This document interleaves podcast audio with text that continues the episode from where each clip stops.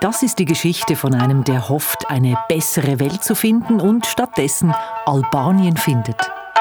Ich bin Hans-Peter Joost, Fotograf, selbstständiger Fotograf und lebe in Zürich. Und reisen gerne nach Albanien. und beschäftige mich äh, seit 30 Jahren mit Albanien, oder? Hans-Peter Joost, er hat miterlebt, wie sich das Land in den letzten 30 Jahren verändert hat jedes Mal, wenn ich zurückkehre nach Albanien, oder? Das kann äh, nach einigen Wochen sein, nach wenigen Monaten. Diese Veränderungen, also sichtbaren Veränderungen, da staune ich nur. Und er staunt nicht nur, als Fotograf hat er diese Veränderungen auch dokumentiert. Und dabei ist er Menschen begegnet, die ihm in Erinnerung blieben, zum Beispiel sieben kleine Kinder in den albanischen Bergen. Dieses Bild habe ich jahrelang bei mir im Büro äh, aufgehängt gehabt und immer wieder mich gefragt, oder ja, was machen die wohl? Wie geht's ihnen wohl? Äh, wo sind sie? Auch das klären wir in diesem Kontext-Podcast zu 30 Jahre Albanien von Radio Tirana zum Lebenswerk. Ich bin Gisela Feutz. Du hast diese Geschichte mitgebracht. Mein Name ist Monika Scherer. Gisela, hast du einen persönlichen Bezug zu Albanien? Nein, keinen. Also ich wusste, es ist ein kleines Land auf dem Balkan, im Südosten Europas, an der Adriaküste. Es soll sehr schön dort sein und viele Albaner und Albanerinnen sind ausgewandert oder wandern immer noch aus. Und wie bist du zu Hans-Peter Joost gekommen? Er hat sechs Fotohefte herausgegeben, Albania in Between, und ich mag Fotografie sehr gerne. Und ich habe ihn kontaktiert, um einen Beitrag fürs Radio zu machen. Und mhm. da habe ich gemerkt, da ist einer, der hat etwas zu erzählen, der hat eine große Passion. Also eben die Passion für Albanien. Wie ist es denn eigentlich losgegangen mit Hans-Peter Joost und Albanien? Da müssen wir in die 1960er Jahre zurückreisen. Hans-Peter Just, der war damals ein Teenager und er klebte daheim in seinem Zimmer mit einem Ohr förmlich am Radio.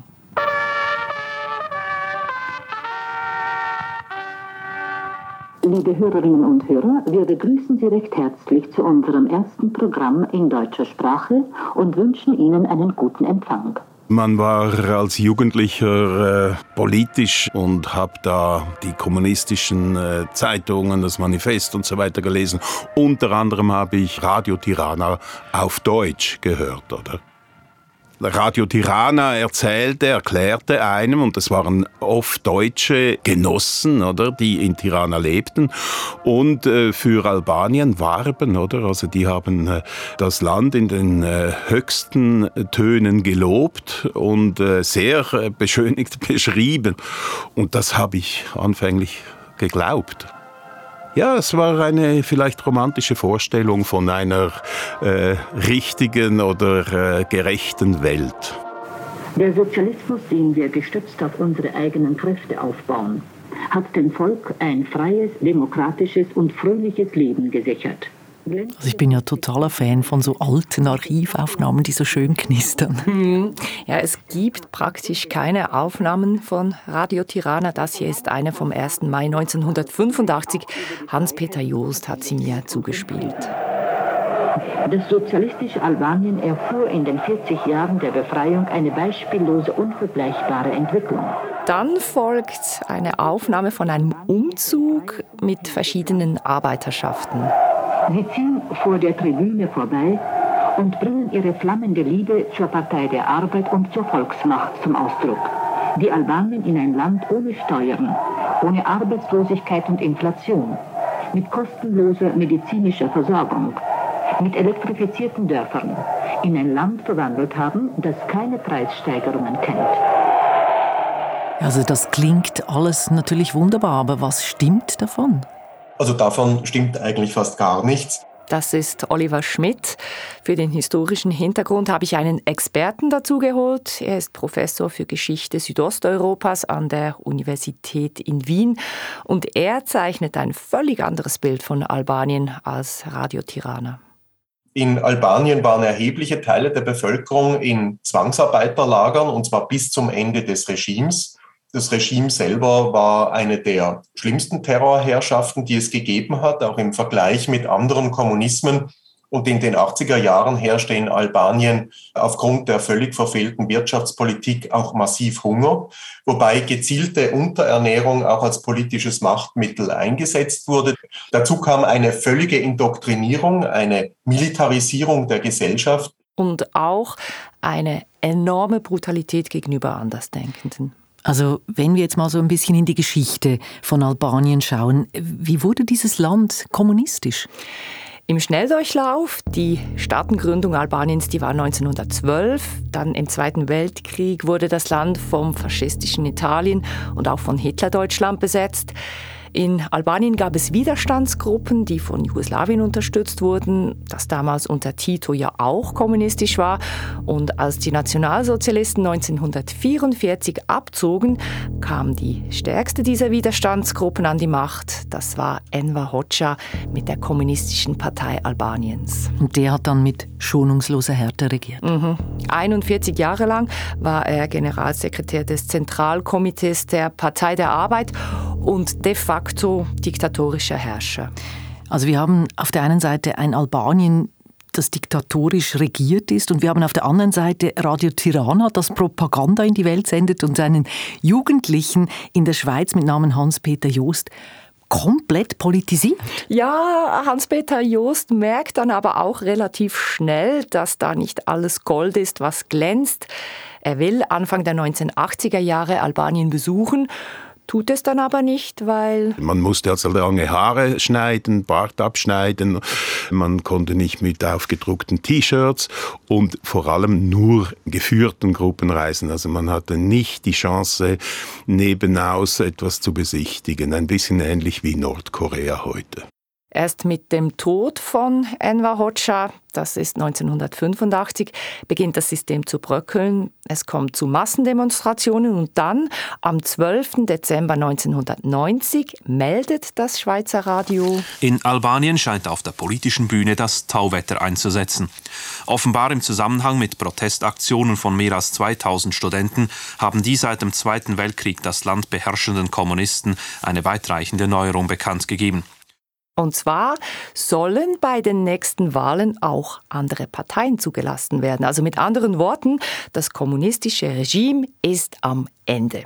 Nach 46 Jahren Tyrannei und völliger Abschottung sind nun die Grenzen offen und einer der ersten, der im Flugzeug nach ist Tirana sitzt, Hans-Peter Just. Genau. Und er hat ein paar Tipps auf den Weg mitbekommen von einer IKRK-Mitarbeiterin, die in Albanien Gefängnisse besucht hatte.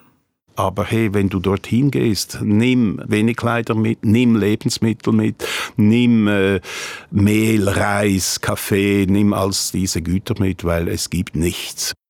Und auch die Landung gibt Hinweise, in welchem Zustand das Land ist über Tirana hat der Pilot gesagt, wir müssen eine Runde drehen, weil wir müssen zuerst die Kühe wegtreiben. Als die Kühe dann weg sind, landet Hans-Peter Joost und dann sind da ganz viele Männer, die ihm Taxidienste anbieten wollen. Nach der Öffnung haben die sich sofort Jobs gesucht, wo sie Geld verdienen konnten, weil es kamen natürlich Journalisten, Fotografen, also Missionare von der Chemieindustrie, alle fielen über dieses Land her. Das war ein, äh, ein Via Vai, dieses Albanien der äh, 90er Jahre.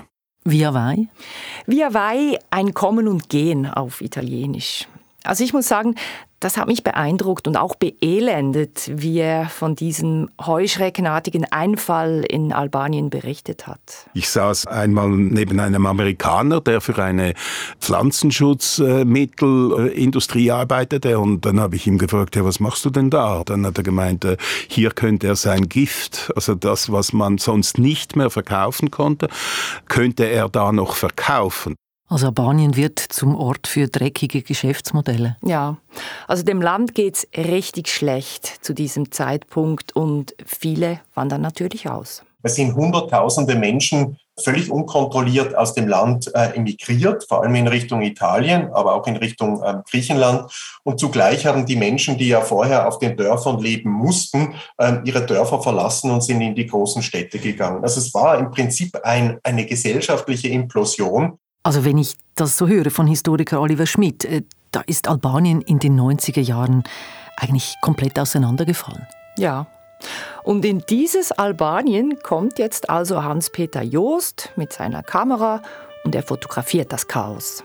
Die Leute, die freuten sich. Man hieß mich und die anderen Fotografen willkommen. Hat auch gesagt, komm mit, ich zeig dir, wie es uns geht. Fotografier das, zeig das der Weltöffentlichkeit.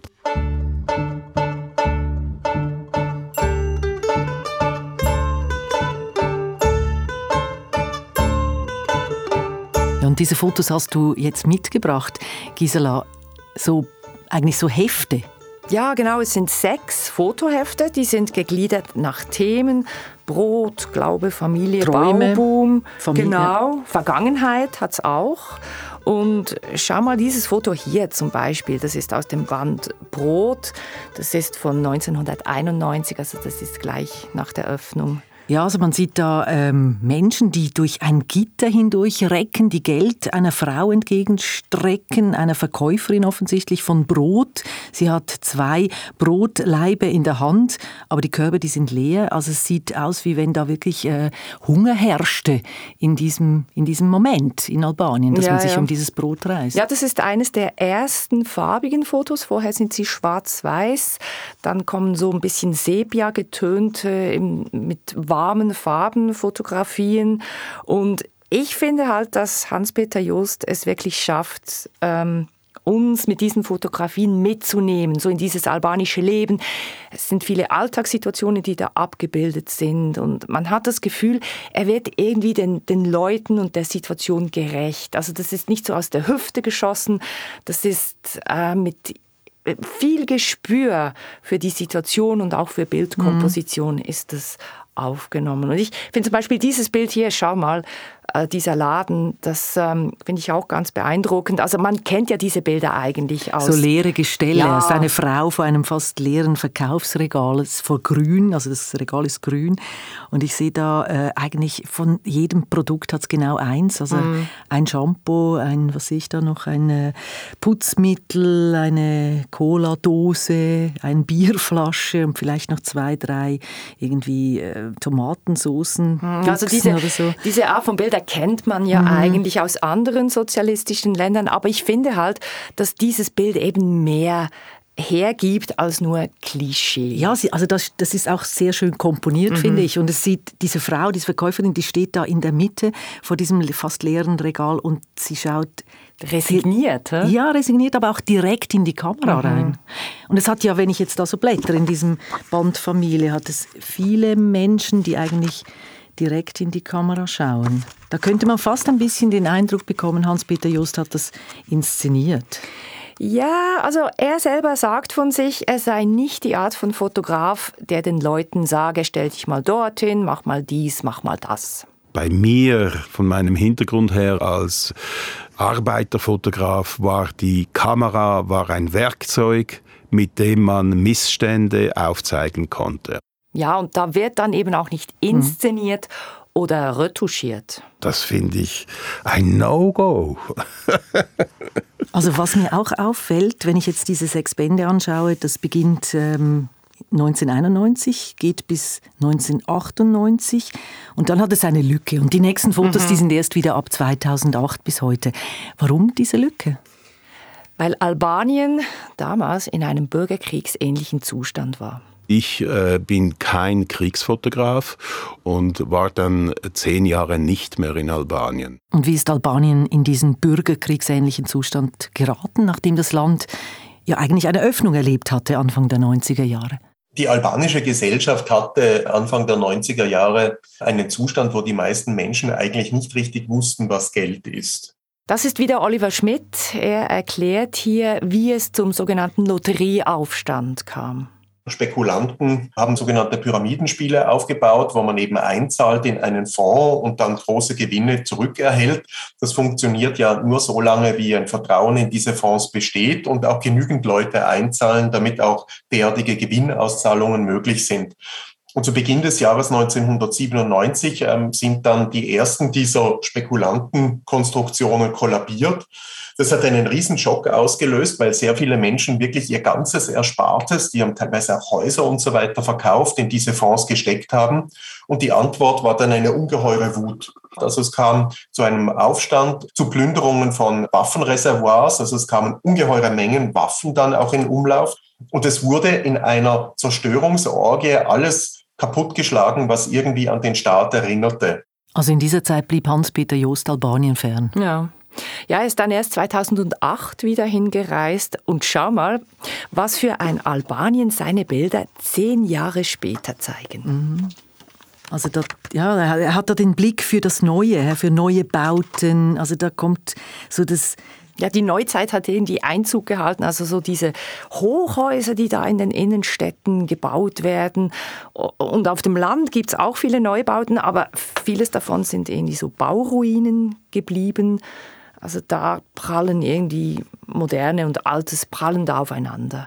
Und äußerlich scheint sich schon einiges verändert zu haben, aber ein großes Problem, das Albanien hatte, war die, äh, das massive Wachstum auch der organisierten Kriminalität die zum Teil auch wohlstandsgenerierend war. Also man nimmt an, dass etwa ein Drittel des Bruttoinlandsprodukts aus einem illegalen Bereich stammt. Und das hat natürlich auch zur Erschütterung der Gesellschaft beigetragen. Also es war ein Land in einer stürmischen Entwicklung, die aber relativ unkontrolliert verlaufen ist. Da beschreibt Oliver Schmidt Albanien in den Nullerjahren. Also hinter den Kulissen immer noch eine tiefe, große Armut. Mhm. Ja, und diese Armut, die wird in vielen Bildern sichtbar von Hans-Peter Joost. Und ein Bild sticht da aus allen anderen heraus für mich. Das hat er 1992 aufgenommen. Oh ja, das berührt. Mhm. Sieben Kinder, eins, zwei, drei, vier, sieben sind das, genau, mhm. stehen hier vor einem Dorf äh, im Schmutz, im Dreck stehen sie da, haben irgendwie zusammengeschnürte Stoffschuhe irgendwie an.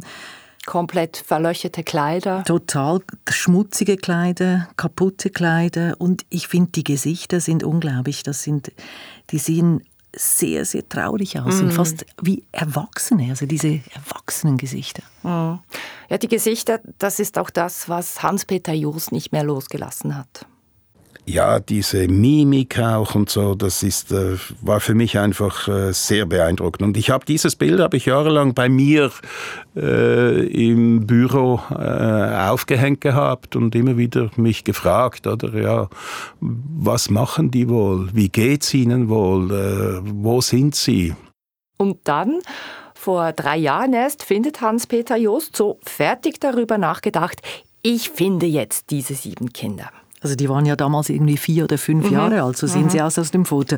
Also 26 Jahre später äh, hat er diese sieben noch einmal gesucht und wollte sie noch mal fotografieren. Ja, und damit begann eine richtige Odyssee für Hans-Peter Just, weil er weiß ja nur, okay, die müssten mittlerweile irgendwie so 30 Jahre ja. alt sein.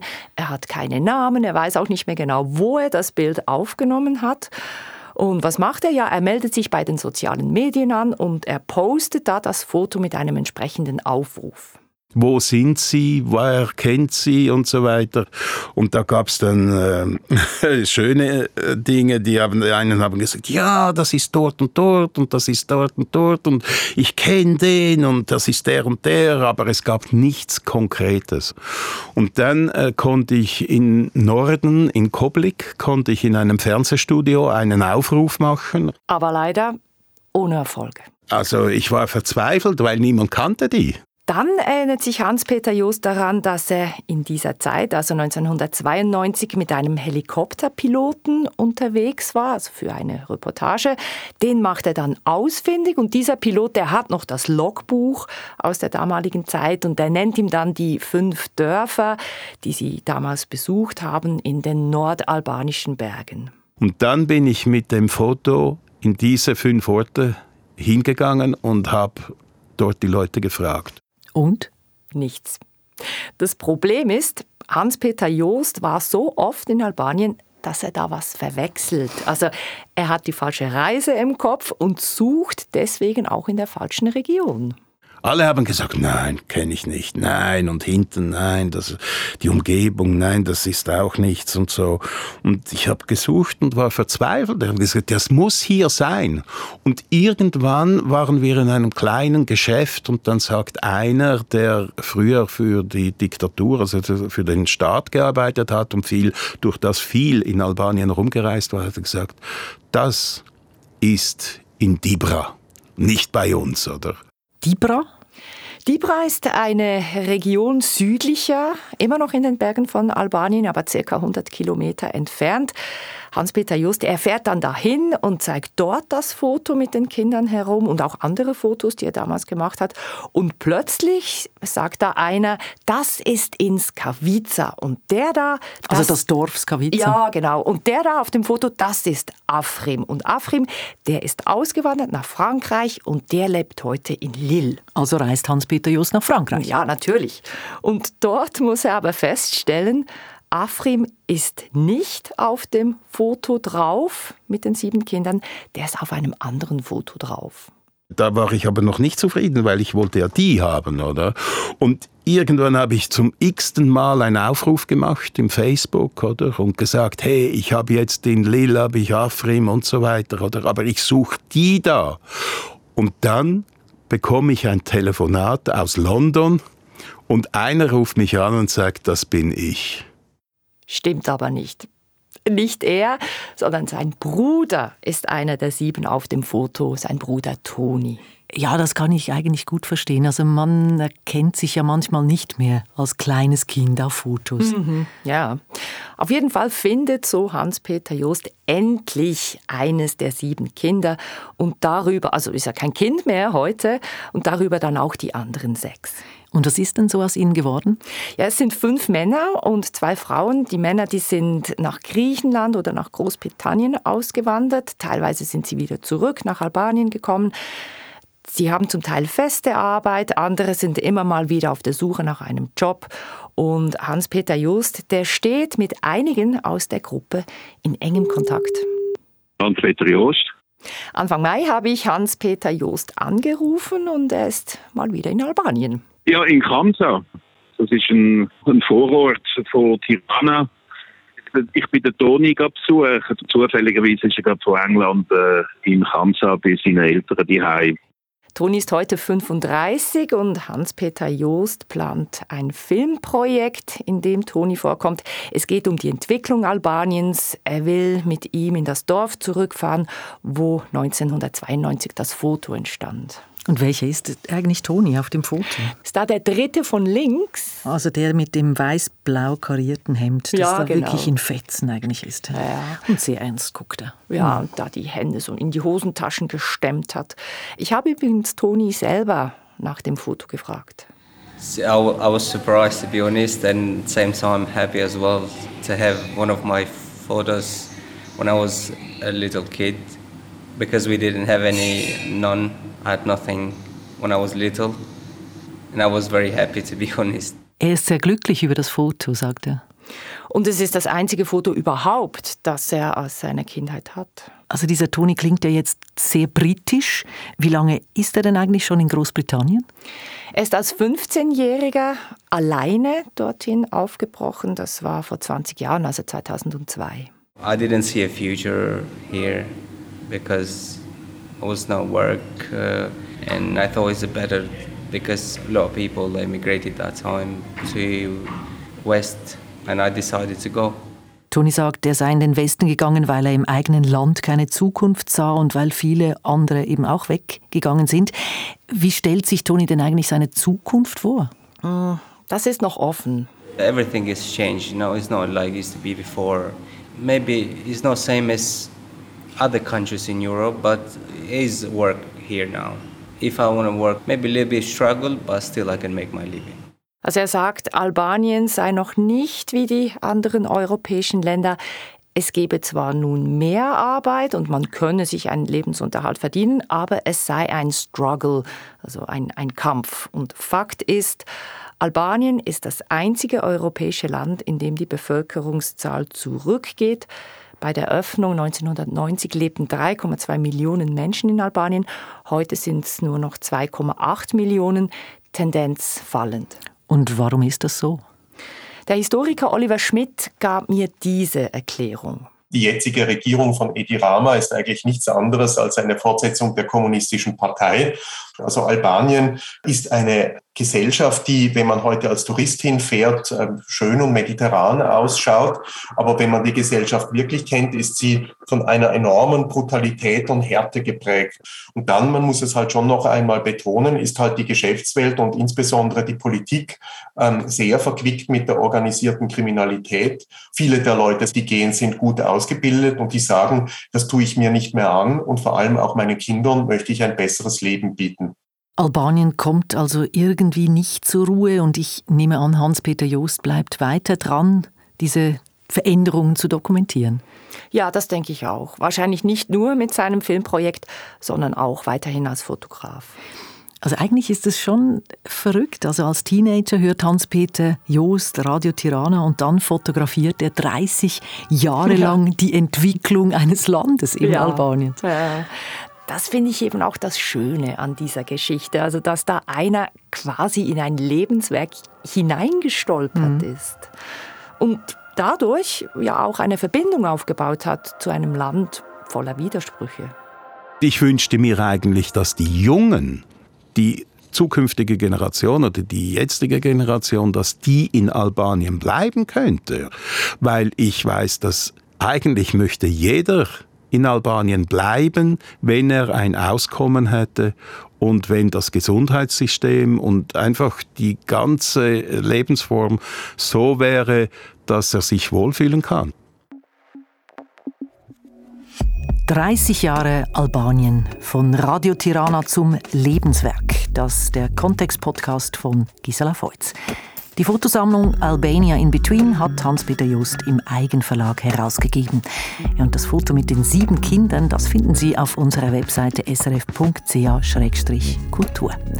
Sounddesign Serge Krebs, mein Name Monika Scherer und wenn auch Sie eine Geschichte zu erzählen haben zu Albanien und seinen Veränderungen, dann schreiben Sie uns eine E-Mail auf kontext.srf.ch.